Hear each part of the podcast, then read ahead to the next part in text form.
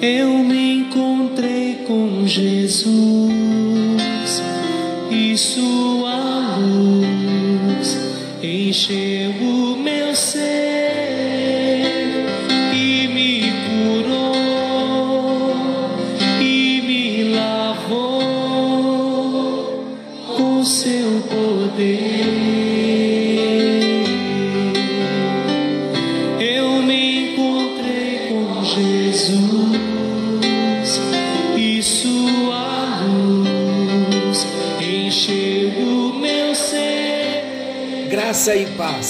Está chegando até você mais um encontro com Deus. Eu sou o pastor Paulo Rogério, da Igreja Missionária no Vale do Sol, em São José dos Campos. Estamos juntos para compartilharmos mais um pouco da palavra do nosso Deus, e é com muita alegria, com muito temor, mas com muita gratidão ao nosso Deus que estamos nessa ideia genial de Deus do nosso encontro com Deus. Gostaria de, nesse encontro com Deus, enviar o meu abraço a todos os que eu conheço, aqueles que eu também não conheço, aqueles que são da nossa igreja local, os que também não são da nossa igreja local. Então sintam-se amados e abraçados no encontro com Deus na noite de hoje. Nós estamos falando do Sermão do Monte, outros o chamam de o Sermão da Montanha, e nós estamos caminhando. Já passamos pelas bem-aventuranças, chegamos nos últimos encontros sobre um tema importantíssimo, onde Jesus disse: Vós sois o sal da terra e a luz do mundo.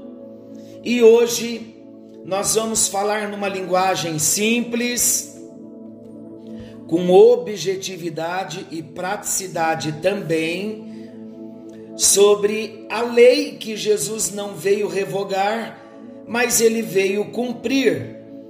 Parece ser um texto complexo, mas não é.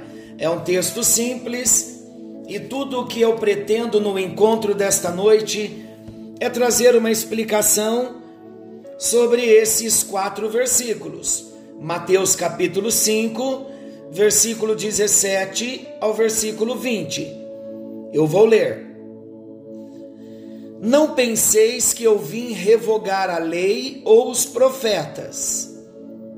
Não vim para revogar, mas eu vim para cumprir. Jesus que está dizendo. Versículo 18. Porque em verdade vos digo, até que o céu e a terra passem, nem um i ou um tio jamais passará da lei, até que tudo se cumpra. Versículo 19: Aquele, pois, que violar um destes mandamentos, posto que dos menores, e assim ensinar aos homens, será considerado mínimo no reino dos céus. Aquele, porém, que os observar e ensinar, esse será considerado grande no reino dos céus.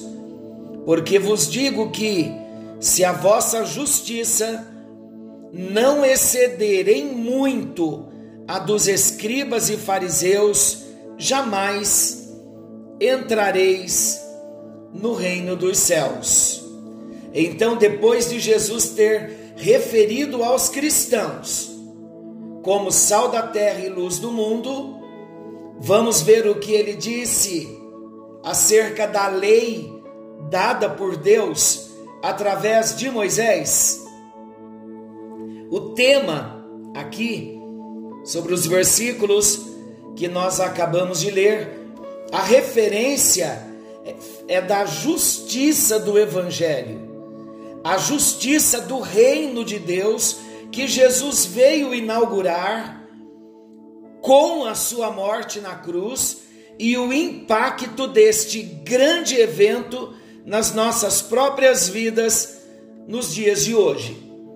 Ele havia falado pouco antes, no final das bem-aventuranças, e nós passamos por lá, quando Jesus falou da perseguição por causa da justiça.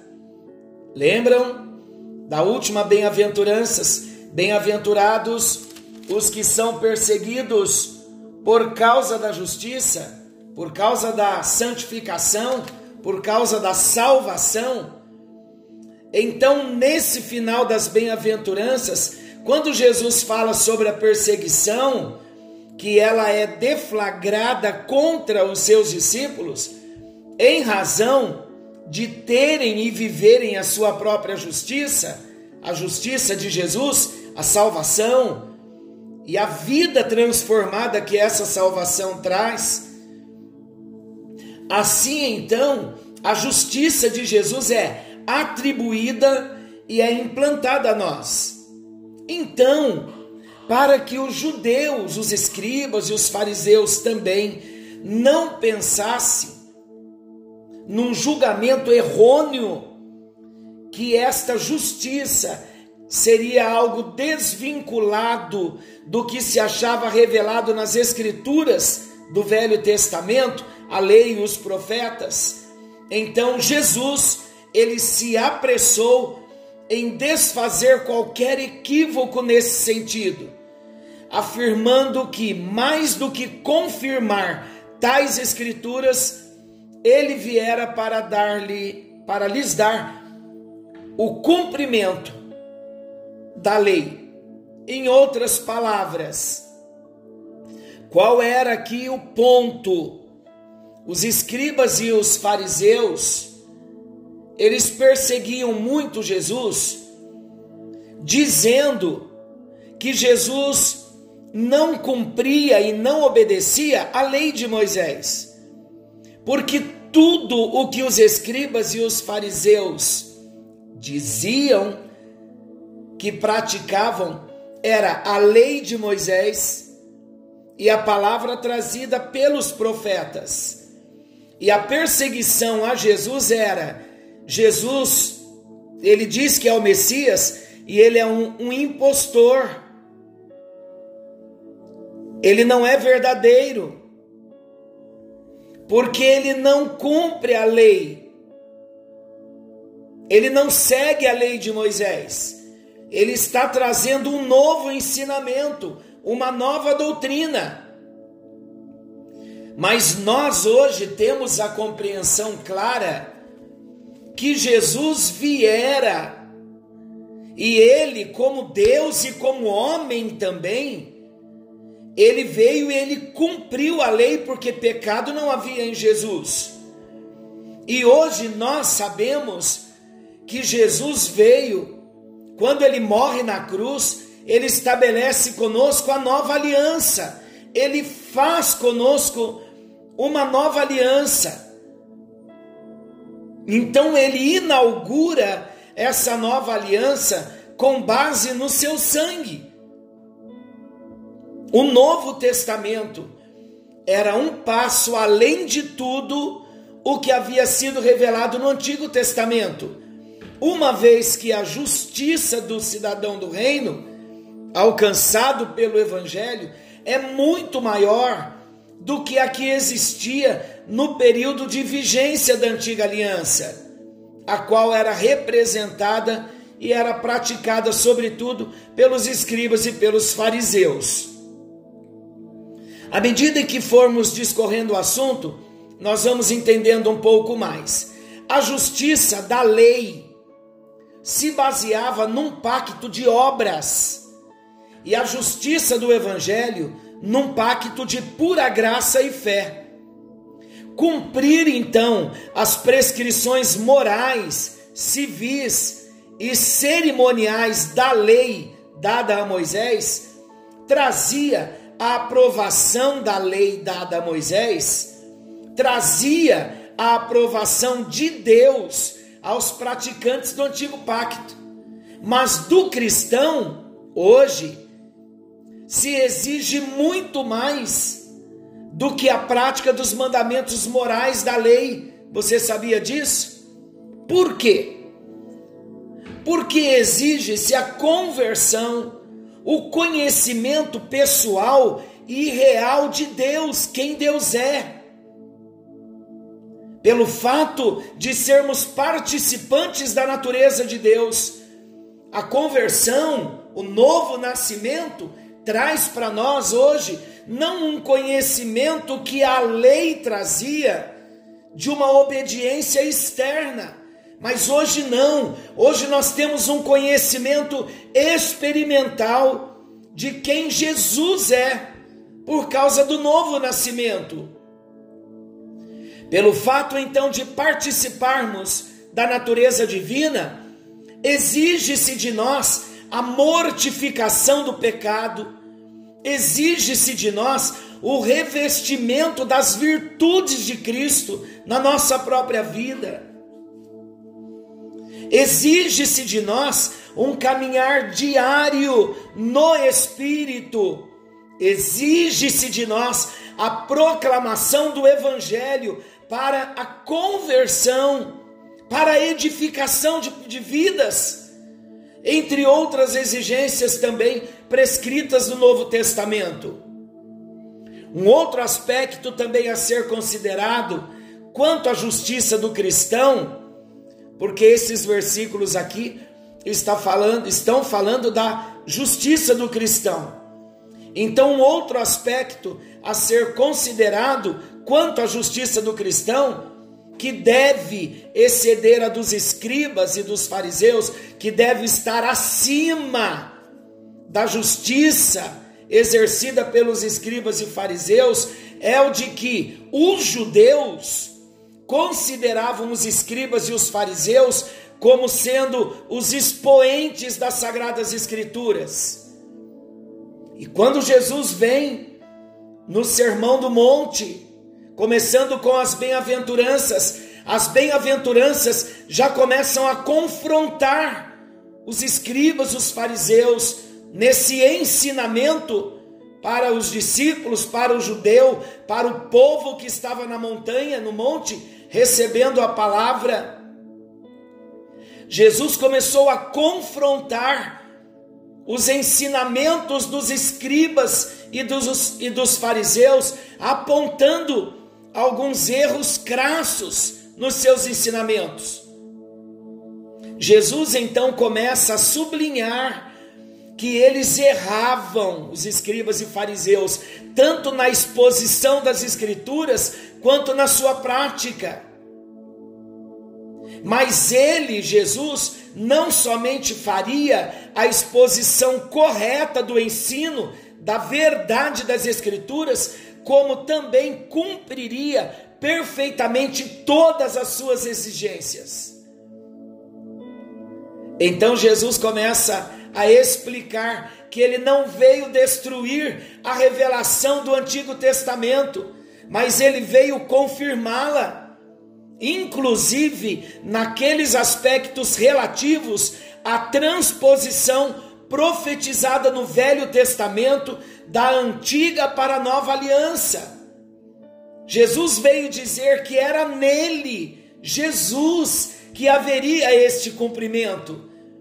Então ele tinha que ser bem específico, bem explícito, dizendo o seguinte que e por isso que havia muita perseguição e os escribas e fariseus ficavam enraivecidos porque Jesus estava mostrando que tudo que os escribas e fariseus ensinavam convergiam em Jesus mesmo e que o próprio Jesus seria o cumprimento de toda a lei e dos profetas.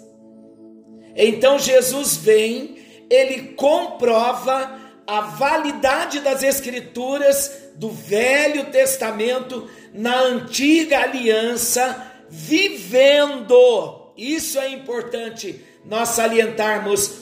Jesus viveu sob os costumes dos judeus determinados pela lei para o referido, referido período do Antigo Testamento, como também depois de ter vivido, cumprido, obedecido os costumes dos judeus, todos os costumes que a lei determinava no Antigo Testamento, Depois de ter obedecido e cumprido, então Jesus está apto, autoridade, com direitos legais, para inaugurar uma nova aliança, revogando então a obrigatoriedade de cumprimento das disposições civis e cerimoniais da lei. Especialmente para que o evangelho alcançasse também as nações gentias.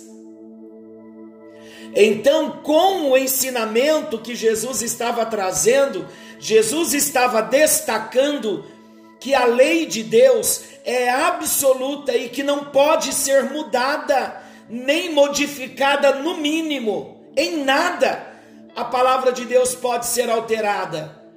A palavra de Deus, Jesus estava dizendo, ela é absoluta, ela é eterna. As suas exigências são permanentes e nunca podem ser revogadas, nem reduzidas, até que passem o céu e a terra. Esta é a explicação dos versículos. E esta última expressão, até que passem o céu e a terra, essa última expressão aqui significa o fim dos tempos. O céu e a terra são sinal de continuidade. Enquanto permanecerem o céu e a terra, diz o nosso Senhor Jesus, nada desaparecerá, nem um J ou tio da lei.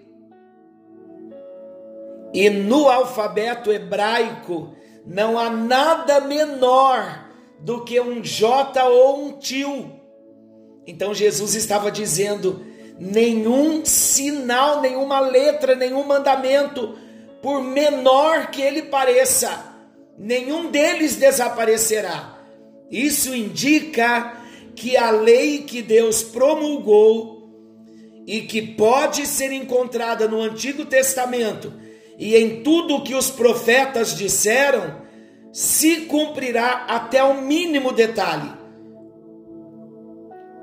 E não só se cumprirá até o mínimo detalhe, como permanecerá até que se tenha cumprido até a perfeição. Observamos, claro, que a vinda do Senhor teve o propósito de conduzir até a perfeição tudo que está contido na lei e nos profetas. E de fato, muito do que está profetizado no Velho Testamento teve cumprimento quando Jesus se manifestou em carne. E muito ainda do que está profetizado ainda aguarda pelo respectivo cumprimento. E as palavras de Jesus asseguram que tudo será cumprido a seu tempo sem falhar. Glória a Deus que Jesus veio e ele pôde obedecer, cumprir a lei na sua totalidade. E o principal em tudo, o que há de se cumprir é a justificação de pecadores pela simples fé no próprio Jesus. É este o caráter essencial da justiça no Novo Testamento. É a oferta pela graça da justiça do próprio Jesus para a justificação de toda e qualquer pessoa sem qualquer distinção. Esclarecendo um pouquinho melhor, a justiça da lei continha também prescrições de condenação para as transgressões dos mandamentos que deveriam ser aplicadas pelos juízes de Israel. Mas a justiça da graça, da fé, a justiça do evangelho não contém qualquer tipo de condenação, senão a oferta de livramento e salvação. Glória a Jesus, este é o caráter mesmo da justiça de Cristo na dispensação da graça. Numa linguagem mais simples, para nós compreendermos melhor tudo que dissemos até aqui, do versículo 17 ao 20, os escribas eram os encarregados de copiar, de preservar e fazer comentários sobre a lei e os profetas. Os fariseus eram pessoas de grande rigor em sua vida religiosa. Esses religiosos, eles criaram em volta dos mandamentos de Deus o que chamaram de a tradição dos anciãos, acréscimos que lhes garantiriam a observância da lei. Para eles, como eu disse logo no início, Jesus era um transgressor da lei, pois não se preocupava com dias, com cerimônias. Lembram quando Jesus quebrava o sábado, operava grandes milagres? Para os escribas e fariseus, Jesus estava cometendo blasfêmia, ele estava quebrando o sábado, desobedecendo a Deus. Então, para eles, Jesus era um transgressor da lei. Eles diziam que Jesus não se preocupava com os dias, com as cerimônias. E além disso, eles diziam que Jesus convidava todo tipo de pecadores a virem a ele. E na lei não era isso que eles ensinavam. Eles diziam que para ser salvo precisavam primeiro cumprir e obedecer toda a lei. Agora vamos observar o que esses escribas e fariseus, nessa tradição dos anciãos, os acréscimos que eles fizeram na observância da lei, algo que para eles iria garantir a observância da lei, havia um total de 613 mandamentos, sendo 248 positivos, que corresponderiam a um faça para cada um dos ossos do corpo, vamos dizer assim, e 365 negativos, princípios negativos, ou seja, um não para cada dia do ano. Se você os guardasse, você seria uma pessoa perfeita. Quem teria condições de guardar essa lei? Ninguém. Como nós entendemos isso na prática? Mais uma vez, esse é o resumo do nosso texto de hoje. Jesus não veio anular a lei, mas ele veio cumprir. Essa palavra cumprir significa manifestá-la em toda a sua plenitude. Jesus cumpriu a lei, primeiramente, porque ele sempre, em tudo o que fez, ele obedeceu à lei do Senhor. Segundo, Jesus cumpriu a lei, porque mesmo sendo sem pecado, ele morreu de acordo com a lei, como se fosse um pecador, para levar sobre si o castigo pelos nossos pecados.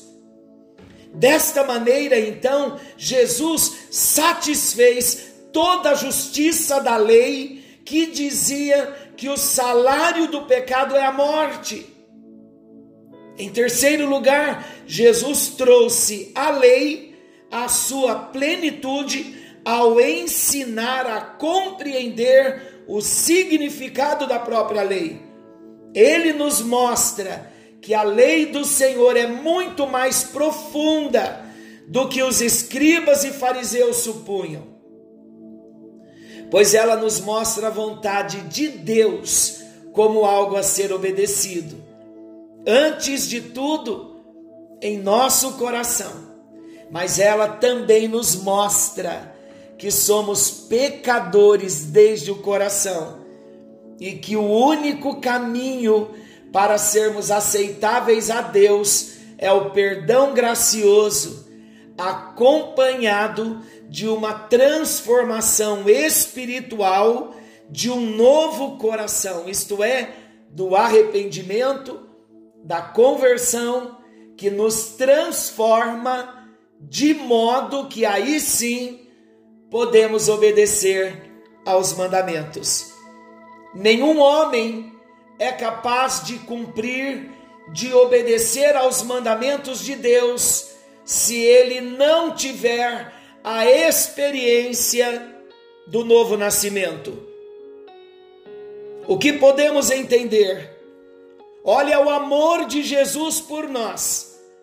Quando a Bíblia diz que Jesus veio e ele morreu na cruz e ele ali satisfez a justiça de Deus, ele cumpriu a justiça de Deus, não só com a sua morte na cruz, mas quando ele conseguiu obedecer à lei e cumprir a lei como nosso substituto. Em outras palavras, Jesus estava se colocando no nosso lugar, dizendo: o homem não consegue cumprir a lei, mas eu vou cumprir a lei no lugar do homem e vou morrer pelo homem depois de eu ter cumprido a lei, depois de eu ter obedecido a lei.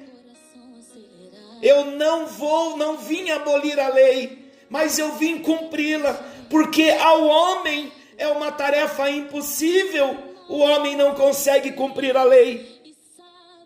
Então eu cumpro a lei e eu morro na cruz, eu pago a dívida do homem. E todos que passarem por mim, todos que tiverem uma experiência de conversão, receberão uma vida nova, serão participantes da natureza divina, e então, com o um novo coração, começarão a me amar, obedecerão a minha palavra porque há algo no seu espírito que o fará obedecer. As condições ele já nos deu com a vida nova que recebemos em Jesus. Nós vamos orar, mas a nossa oração, creio, ela de, deva ser de gratidão a Jesus, porque Ele é perfeito como homem, ele conseguiu cumprir com a lei, para que hoje nós pudéssemos ter a salvação, não por cumprirmos a lei na totalidade como os escribas e os fariseus ensinavam, mas pelo fato de recebermos a Jesus, passarmos pela experiência do novo nascimento, segue-se então o processo da santificação do arrependimento, aí então, salvos pela graça, porque Jesus cumpriu a lei por nós. Senhor, nós queremos te agradecer por Jesus Cristo, por Jesus ter vindo, obedecido a lei na sua plenitude, cumprido a lei na sua totalidade e estar apto como Cordeiro de Deus para pagar a nossa dívida e nos reaproximar de Deus novamente por causa do sangue derramado na cruz. E hoje, por causa de Jesus, nós podemos chegar até a tua presença e reconhecer que a lei e os profetas apontavam para a vinda de Jesus. E nós o recebemos, Jesus como único Senhor das nossas vidas, como exclusivo Salvador. Bendizemos o teu nome. Tudo que nós queremos é andar nos teus caminhos, é andar na tua presença. Sabemos, ó Deus, que em Jesus nós recebemos a bênção da justiça do Senhor somos chamados por ti, Jesus, como filhos, como amigos, como participantes da herança. Como não te agradecer, ó Deus? Como não te agradecer? Como não agradecer a ti, Jesus? ao Senhor que não conheceu pecado, mas o fez por nós, para que no Senhor nós pudéssemos ser feitos justiça de Deus. Obrigado, Jesus, porque o Senhor carregou no seu corpo, sobre o madeiro, os nossos pecados, para que hoje nós, mortos para os pecados, nós vivamos para a justiça. Por suas chagas nós fomos sarados.